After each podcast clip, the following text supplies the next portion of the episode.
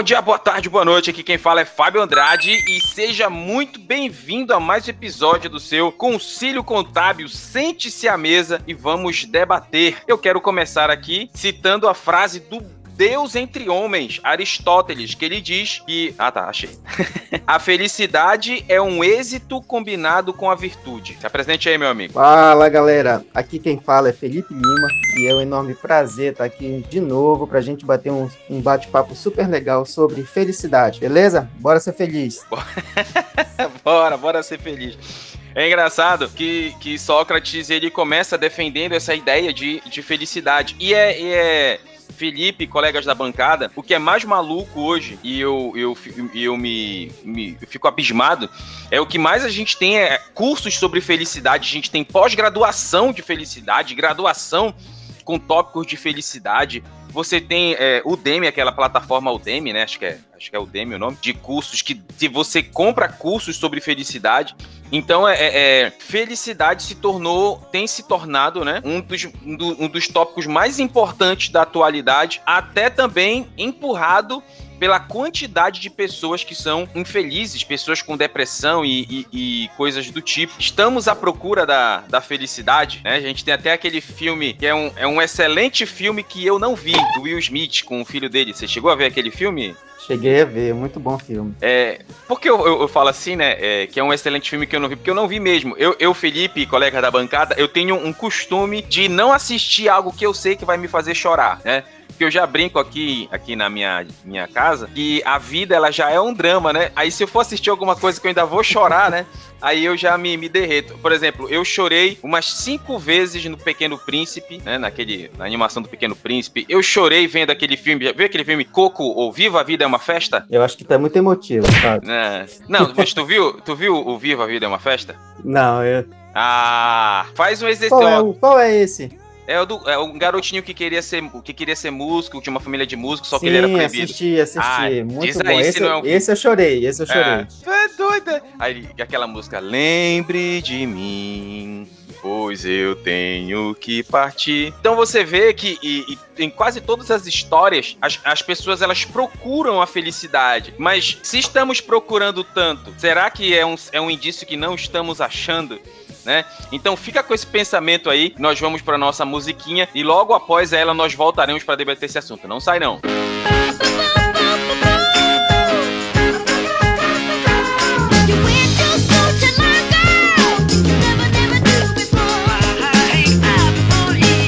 Uma das coisas que eu quero começar abrindo aqui a discussão é que nós muitas vezes somos melhores em explicar do que entender, né? Então é, é, é bem capaz que muito, se você perguntar para alguém o que é ser feliz, a pessoa ela vai é, te dar qualquer pessoa, qualquer um, acho que do, da criança ao adulto, né? Até uma criança, o que é ser feliz para você? Ela, ah, eu ganhar chocolate, ter um biscoito, ganhar uma bicicleta, né? Então é, é cada um tem uma ideia do que é do que é ser feliz. Né? Então, será que todas as ideias estão certas? Será que todas estão erradas?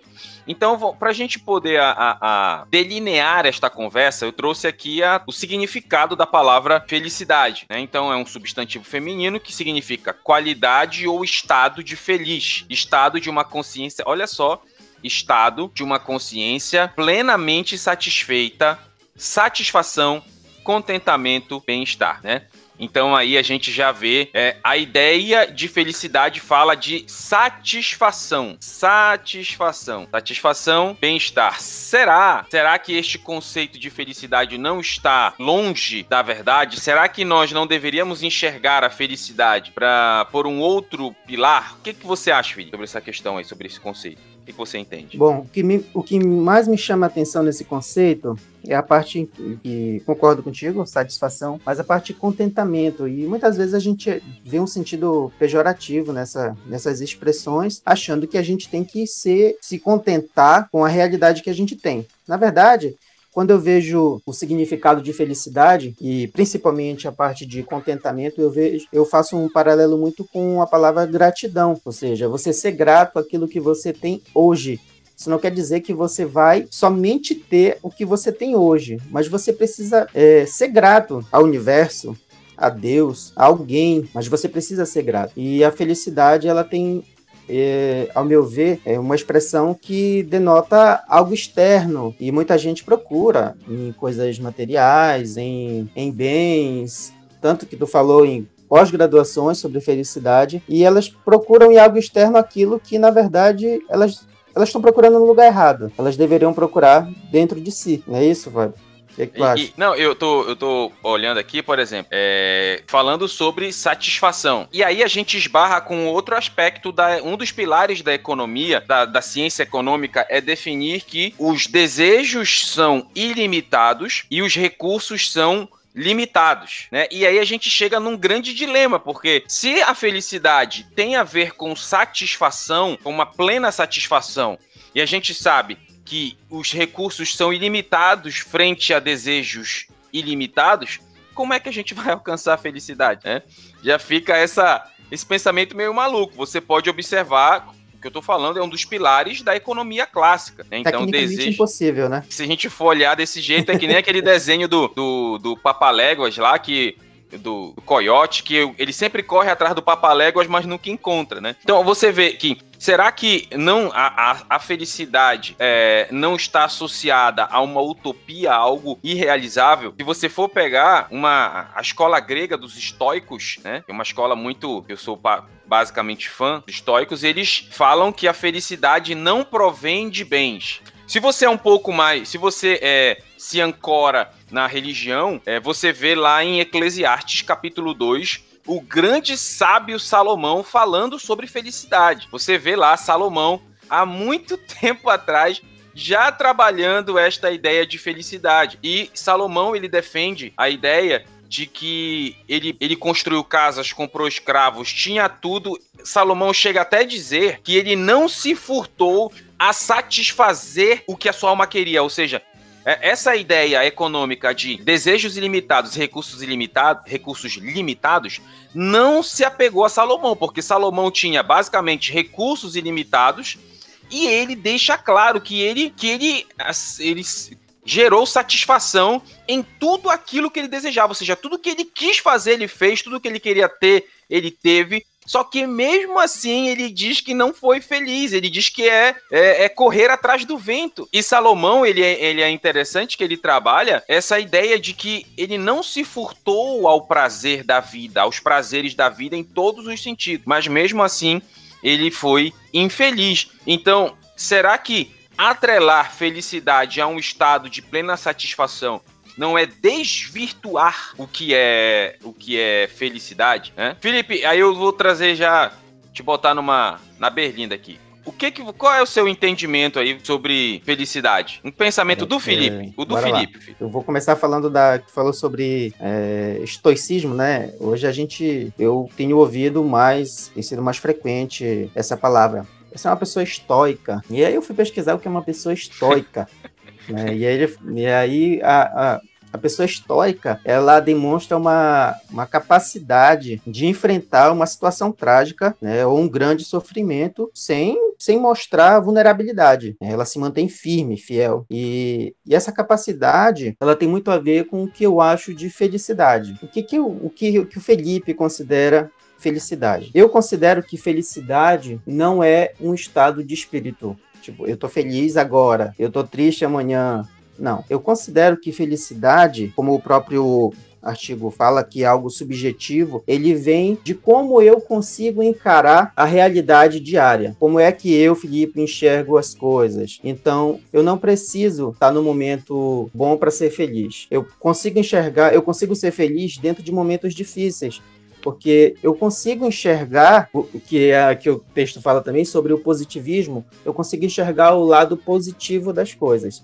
Por mais que eu consiga entender que aquilo tem uma consequência muitas vezes negativa, mas eu consigo enxergar o lado positivo de aquilo de que aquilo tem uma lição. Então eu enxergo felicidade não como um estado de espírito, mas um estado mental onde eu consigo entender o momento que eu vivo tem um propósito, tem uma finalidade. Eu entendo, e aí já eu coloquei o Felipe na fogueira, mas eu vou trazer meu, meu pensamento sobre felicidade. Meu pensamento é, é, é, em primeiro momento, né, porque eu vou evoluí-lo aqui no decorrer do, do episódio, mas eu, eu acredito muito que o pensamento ele vem da maturidade. Né? A maturidade é um grande é um grande fator, é um grande vetor da felicidade, porque muitas vezes o que nos torna infelizes é, é, vem, são aspectos de maturidade, ou seja, ah, eu não consegui isso, aí a minha vida acabou, né? Eu tinha uma, uma sobrinha que ela, com 3 anos de idade, 4, ela, ela brincava dizendo, ai, é, mãe me dá isso, mãe me dá aquilo. Aí a minha prima não dá, não podia dar naquele momento. Ela, ai, minha vida acabou, como sou infeliz. Ela brincava, né? Eu achava, falei, meu Deus, essa menina tem que Hollywood tem que encontrar, ela até brincava, né? Porque você vê que muitas vezes as pessoas elas atrelam, atrelam a, a, a coisa simples, como ter ou não ter, né? Shakespeare ele trabalha ser ou não ser, né? E, e os imaturos trabalham ter ou não ter. Então muitas pessoas atrelam a felicidade ao se ter. Só que você pode observar Felipe e colegas da bancada, muitos, e se você pesquisar aí, você vai encontrar muitos e muitos casos de pessoas que, embora tivessem todos os recursos financeiros do mundo eram infelizes. Porque eu acredito muito que a felicidade não está em ter. Ter ajuda. Tem a frase, ah, dinheiro traz felicidade. É, tem, é uma frase muito debatida. Não, dinheiro não traz felicidade dinheiro ele auxilia, né? Ele auxilia na vida, sem dúvida, né? Eu, tem dois antigos que me fugiu agora o nome deles que eles falam que o dinheiro é um é um, é um ótimo serviçal mas um péssimo senhor, né? um dos antigos fala esta, esta frase aí. Então, é, o dinheiro, ele, ele é, até a própria Bíblia fala que o dinheiro é a raiz de toda a amargura. Né? E é interessante esse, esse aspecto bíblico trabalhado. Então, muitas vezes a gente se confia tanto em ter que a gente esquece que muitas vezes a felicidade se propõe a ser. Até porque nem sempre nós conseguiremos aquilo que nós queremos. E aí a gente vem, a gente vai precisar ter a maturidade. Você quer fazer algum comentário, Felipe? Eu posso prosseguir? Pode prosseguir, fique à vontade. Pode. Então a gente vai para o ponto 2 aqui do nosso debate, que é como ser feliz. E aqui sim eu quero desenvolver o meu pensamento sobre felicidade. Vamos por parte. Vou citar aqui Nicolai Maquiavel, que ele diz assim: Alguns pensam que eu deveria ensinar aos homens o caminho do céu mas eu preferiria ensinar-lhes o caminho para o inferno. Assim, eles saberiam como desviar-se dele. E aqui eu toco na frase de Nicolai Maquiavel para muitos ele foi um doido, mas acredite, Nicolai Maquiavel foi um dos grandes pensadores da história. Tá? Você vê, você vê a mentalidade dele no livro Príncipe e outras, outros escritos dele. E Nicolai trouxe, no meu ponto de vista, o que é ser feliz. Tá? O que é ser feliz? Ele diz assim, ó, ele acha melhor ensinar o caminho do inferno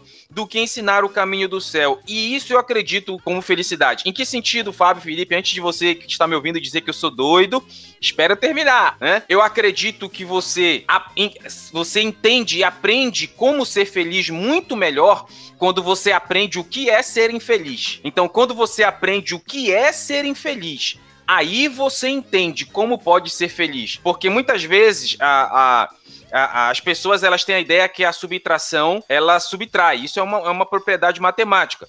Mas filosoficamente, a subtração ela soma muito mais que a adição. Então, é muito melhor eu entender o que é ser infeliz para eu poder me desviar daquilo que me torna infeliz, para eu poder aí, neste momento, entender o que é ser feliz. Né? Tudo isso baseado num conceito científico chamado de via negativa. Antes de eu ler o conceito de via negativa, vamos a alguns aspectos aqui de, de Sócrates. Olha só, todos os seres humanos em comum visam um fim, o que determina o que escolhem e o que evitam, né? Então, é, a gente tem um visa um fim, visa um, um, um final da estrada, e baseado no nosso objetivo final, a gente decide se faz ou não faz algo. Aí Sócrates continua. Esse fim, para expressá-lo sumariamente, é a felicidade e os elementos que a constituem. Então Sócrates trabalha a ideia que o o fim, o objetivo final de todo ser humano é a felicidade, e este objetivo final que nos direciona o que escolher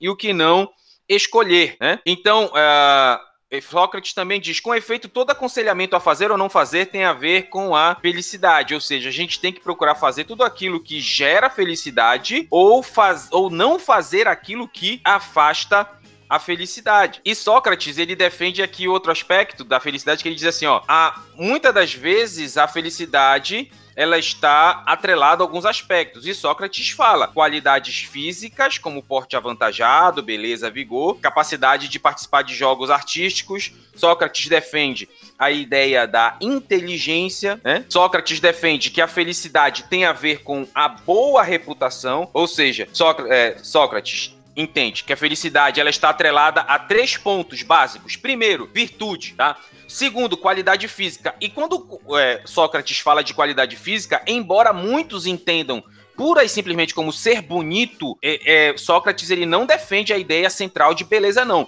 Quando Sócrates fala de qualidade física, ele fala, ele cita beleza, cita, mas ele cita infinitamente mais a ideia de condições físicas, ou seja, de saúde, de vigor para participar de combates ou para participar dos jogos atenienses, jogos gregos, né? Então, quando ele fala de qualidades físicas, ele fala, em suma, da habilidade física, né? E ele fala da boa reputação. E é interessante que Sócrates ele vai atrelando a ideia de felicidade a cada idade. A criança tem uma ideia de felicidade, o jovem tem uma tem um, a felicidade para ele é assim. E Sócrates fala que para os adultos idosos, ser feliz é ter saúde, cara. É viver sem sofrer. Ou seja, tem pessoas que, ah, essa pessoa, caramba, ela tá vivendo do 100 anos, mas pô, ela vive fazendo cirurgia, vive nos trancos e barrancos, ela vive em tratamento. Ou seja, Sócrates fala que isso não é vida. Então, a felicidade na, na idade mais avançada é você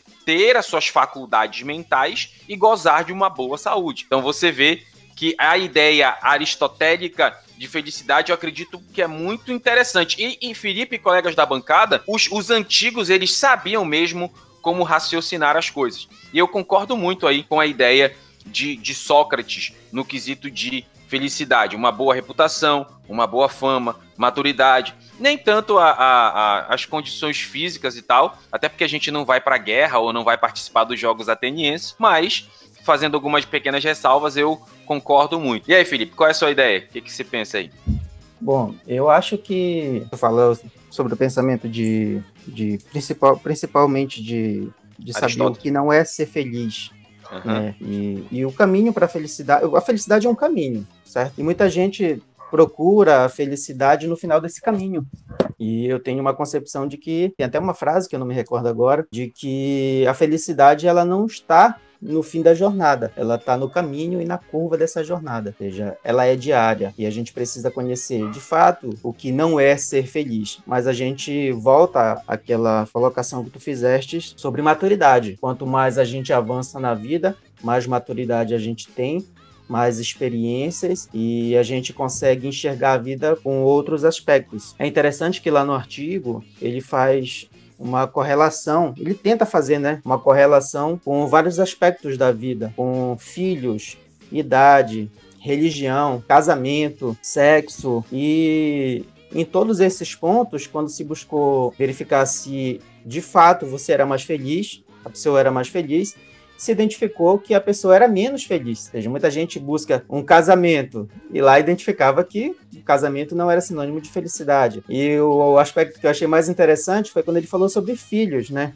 Deixa eu ver se eu, quando ele fala sobre, sobre filhos, ele fala: aferiram que os filhos tendem a funcionar como um estressor da relação conjugal, de forma que o casamento costuma melhorar quando eles passam a morar fora da casa dos pais. Muita gente procura essas relações externas, né, de colocar felicidade nos outros, enquanto eu volto ao pensamento de que a felicidade ela é intrínseca, ela está dentro de nós, ela é como uma motivação. Você não pode ter algo que te motive externamente. Ou você é motivado ou você não é motivado. Na, tem um livro de Jim Collins que ele fala no, é, no livro Empresas feitas, empresas feitas para vencer. E ele fala que um dos principais requisitos para as empresas serem vencedoras é a motivação. E a motivação na escolha dos melhores profissionais não se dá é, pelo aspecto motivacional dentro da empresa, mas sim que as pessoas precisam entrar na empresa motivados, porque se elas entram motivados, não há nada que você faça na empresa que vá desmotivar. Então, esse é o aspecto que eu, eu, eu acho muito parecido com felicidade, a motivação. é interessante aqui trazendo esse aspecto de motivacional, que a, a motivação interna é quando você se automotiva é a melhor coisa, que muitas vezes você esperar a motivação dos outros é dureza, né? Muitas vezes é mais fácil você encontrar pessoas que te empurram para baixo. Eu quero desenvolver aqui a ideia da via negativa que eu trouxe aqui, tá? É, é, essa ideia da via negativa, ela foi trazida pelo doutor Nassim Taleb. Né? E olha a ideia da via negativa. Ele, ele fala assim: os sistemas aprendem eliminando peças usando a via negativa. Ou seja, os sistemas aprendem e evoluem eliminando o que não presta Assim, desta forma, vai sobrando o que presta e vai desenvolvendo o que presta. Aí você diz, mas Fábio, o que é via negativa? Vamos ao conceito. Via negativa é o princípio de que sabemos que o, o que está errado com mais clareza do que está certo, né? E, e esse conhecimento ele cresce por subtração, né? Então é, é muito mais fácil para nós entender o que está errado do que muitas vezes elaborar a própria solução para um problema. Então, entendendo o que está errado, você pode direcionar para aquilo que está certo. Por exemplo, é, se eu quero saber o que é um avião, eu entendendo o que não é um avião, quando eu ver um avião, eu vou saber o que é. Então, eu quero ser feliz. Eu entendendo o que é ser infeliz, eu vou caminhar para ser feliz. Ou seja, é, esse é o momento que a subtração ela vai somar. É meio maluco, parece meio doido isso aqui, mas não é. Você vê, como a gente falou ainda há pouco, sobre o significado da palavra felicidade que trabalha a ideia de satisfação. Sabe outro lugar que trabalha essa ideia de satisfação? O, o, a ciência da administração através da pirâmide de Maslow. Eu não sei se você já ouviu falar, eu acho que acredito que você está ouvindo a gente aqui nesse podcast você já deve ter ouvido falar. Gente, a pirâmide de Maslow, o mais alto grau dela é a autorrealização. E essa autorrealização é a felicidade que você sente. Então, você vê que as próprias eh, normativas científicas, em seus mais variados aspectos, trabalham a ideia como a, como a felicidade, eh, trabalham a felicidade como o mais alto grau de realização, ou como diria Maslow, a minha autorrealização, né? Então, se for olhar, você é feliz? Você está em que grau? Né? Onde é que está na pirâmide de Maslow? Então aí nós vamos prosseguindo. A via negativa. Sabe qual é um outro problema, é, Felipe, que, a gente, que, eu, que eu vejo muito hoje em dia? É um outro problema do, do o problema do consumismo. Muitas pessoas, Felipe e colegas da bancada, são infelizes por causa do que a ciência chama de neomania. O que é neomania? É a mania do novo. Vamos imaginar, se eu vi uma charge, rapaz, essa semana eu até coloquei essa charge em um dos meus materiais. Um cara chega na loja e diz assim: olha. É, eu quero. É, o vendedor diz: Olha, compre isso aqui, isso aqui é o produto de, de última geração. Aí o Aí o cliente diz: tá, mas se hoje é de última geração, amanhã já vai ser de penúltima geração. Aí o vendedor diz: você quer que eu embale para você levar ou você quer que eu já jogue no lixo porque amanhã vai surgir algo novo? Então, essa ideia ela é espetacular, porque muitas vezes as pessoas elas estão focadas sempre, ah, qual é o carro do ano? Qual é o celular do ano? Qual é a, a coisa do ano? Qual é a coisa isso do ano? Qual é isso? Ah, isso foi lançado agora, quero a coisa, quero agora, quero novo, quero novo, quero novo, quero novo.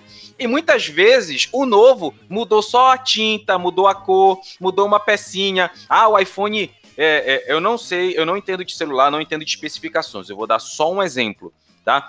Vamos imaginar que o iPhone 9 para o 10 a diferença é, é a câmera, ou a diferença é a cor, ou a diferença é um aplicativo a mais. Então, não não estou dizendo que isso se habilita ao iPhone, porque eu não conheço, mas é, muitos, muitos produtos as coisas são assim, mudou só a cor, mudou uma coisinha, olha, uma nova versão. As pessoas, meu Deus, eu tenho que comprar a nova versão. Essa neomania. Aí se desespera, gasta.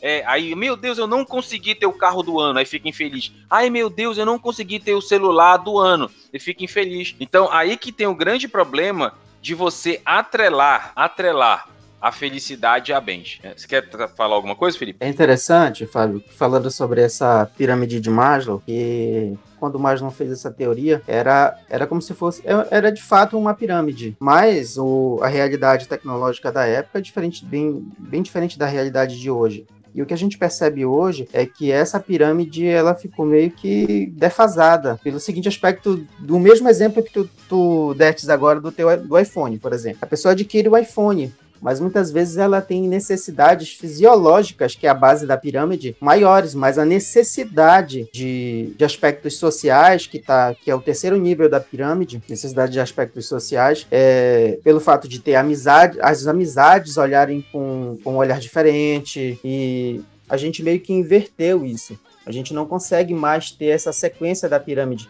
Então a autorrealização, que seria o topo da pirâmide, inverteu. Né? A gente não consegue mais ter essa sequência. Eu acho que a pirâmide de Maslow vai chegar no momento em que você vai ter que rever, não, não tem mais essa sequência. As pessoas deixaram de dar prioridade nas necessidades fisiológicas e, e, e quem está ouvindo me perdoe, mas as pessoas elas chegam a passar fome, mas elas compram um iPhone. Então, elas deixam as necessidades básicas da vida por um aspecto social, através de um bem material. A gente vive uma, uma sociedade em que prioriza tanto a, a, a, a, ser amado, as pessoas querem ser amadas, as pessoas querem ser idolatradas, e a gente vê pessoas que fazem absurdos em vídeo para poder chamar, chamar atenção. Pessoa que grava. É, eu já vi. Eu já vi, não, né? Já me mostraram uma, um cara que fez uma, uma piscina de Nutella, né? Uma piscina cheia de Nutella, pulou dentro né? Que desperdício de Nutella, rapaz. Então, é, é, e vários outros aspectos. Você vê que tem pessoas que vão para esses reality shows, BBB, essas porcarias aí, entre outros, que fazem um monte de coisa só para serem notados. E só para você ver como, só para finalizar esse, esse segundo ponto e ir já para part, partindo para a conclusão, eu quero só citar aqui dois grandes, duas grandes mentes da história que usavam a via negativa, né? Eu citei uh, uh, o Dr. Taleb, que para mim, eu sempre falo dele, para mim é, um das, é, uma das maiores mentes assim já, que já existiram. Mas eu quero citar aqui, é, primeiro, Sherlock Holmes, de Arthur Conan Doyle. Né? Lá no, no livro O Signo dos Quatro, Sherlock Holmes ele fala que usa a via negativa quando ele está investigando. Em que sentido? Ele diz assim: elimine todos os outros fatores e o que restar é o verdadeiro. Ou seja, a via negativa elimina o que não é e vai sobrar o que é. Né? Outro grande pensador da história, que é o senhor Hércules Poirot, que é um dos detetives da grande deusa entre mortais, Agatha Christie. Ele usa, ele fala também sobre a via negativa, lá no livro O Assassinato no Expresso do Oriente, que é um excelente livro. Felipe, colega da bancada, se vocês não leram o livro Um Assassinato no Expresso do Oriente, tem até um filme Cara, que livro. Lá, Poirot, ele, ele é colocado diante de circunstâncias assim que você, meu Deus, não tem como resolver isso aqui, né? E ele fala, ele é perguntado pelo senhor Polk, dizendo assim, como é que você vai resolver isso aí? Poirot diz assim, é um processo de eliminação, ou seja, eu vou retirar o que está errado, o que não combina, e vai sobrar somente o que está certo, ou seja, a utilização da via negativa. Né? Então, você vê que Sherlock Holmes usava isso, Hercule Poirot usava isso, você vê que o Dr. Taleb fala disso, e eu poderia também citar outros, outros teóricos, mas vamos para isso. Vamos partindo para as conclusões desse episódio. Então, eu quero é, concluir falando o dilema de Anteu. Eu faço minha conclusão, depois passo para você, Felipe. Anteu, ele era um titã, né, filho de Poseidon com a mãe Gaia, e Anteu, ele queria, ele, ele queria construir um templo em homenagem ao pai Poseidon. Só que até aí tudo certo, né? Só que ele queria construir o templo com crânios humanos. Com crânios humanos. Então, é, Anteu andava matando muita gente para poder construir o templo em homenagem ao pai. Hércules, em um dos seus 12 trabalhos, foi lá lutar para matar Anteu. O objetivo dele era matar Anteu. Só que é, Hércules travou uma batalha muito grande com Anteu. Hércules machucava Anteu. Só que depois Hércules percebia que Anteu se recuperava rapidamente. E aí, depois de muita batalha, Hércules entendeu que Anteu tirava sua energia da terra. Ou seja, todas as vezes que Anteu colocava os pés no chão, as suas energias eram restauradas e seu corpo também. Ou seja, Anteu que era filho de Gaia, mãe terra, retirava sua força da terra. Então, Hércules precisou levantar Anteu do chão para poder matá-lo. Ou seja, trazendo para nós hoje uma aplicação, uma heurística bem simples. Assim como Anteu, todas as vezes que tiramos os pés do chão, nós perdemos a felicidade, nós perdemos aquilo que importa. Então, cuidado, não tire os pés do chão. E tem uma música do Michel Teló, né, que eu vou citar aqui, que é interessantíssima. Michel Teló fala assim: será que não estamos vazios do que nos enche? Né? Essa é um trecho de uma música do Michel Teló. Então eu finalizo aqui minha conclusão e passo para você, Felipe. Eu vou terminar minha frase também com um trecho do artigo que cita os filósofos Demócrito e Epiteto. Não é o que acontece com o indivíduo que pode deixá-lo feliz, mas a maneira como ele interpreta esses acontecimentos. Otimismo que gera ao sucesso e não o oposto. Beleza. Valeu, pessoal. Foi um enorme prazer estar aqui com vocês hoje, com mais esse bate-papo. E vamos para cima. A pandemia está aí, mas a gente está aqui através do podcast levando conhecimento para quem de fato quer crescer na vida. Abraço. Um abraço. É isso aí, galera. Foi Cara, para mim foi muito bacana esse episódio, gravar, conversar, discutir, debater. Então foi um prazer, obrigado aí, Felipe, obrigado a todos que nos ouviram até aqui. Não se esqueça que estamos já no Instagram, Fábio Praxis, né, o meu Instagram profissional, que publico conteúdo diariamente, publico sempre coisas novas lá. Então nos encontramos no próximo sábado, no próximo episódio. Um forte abraço e valeu!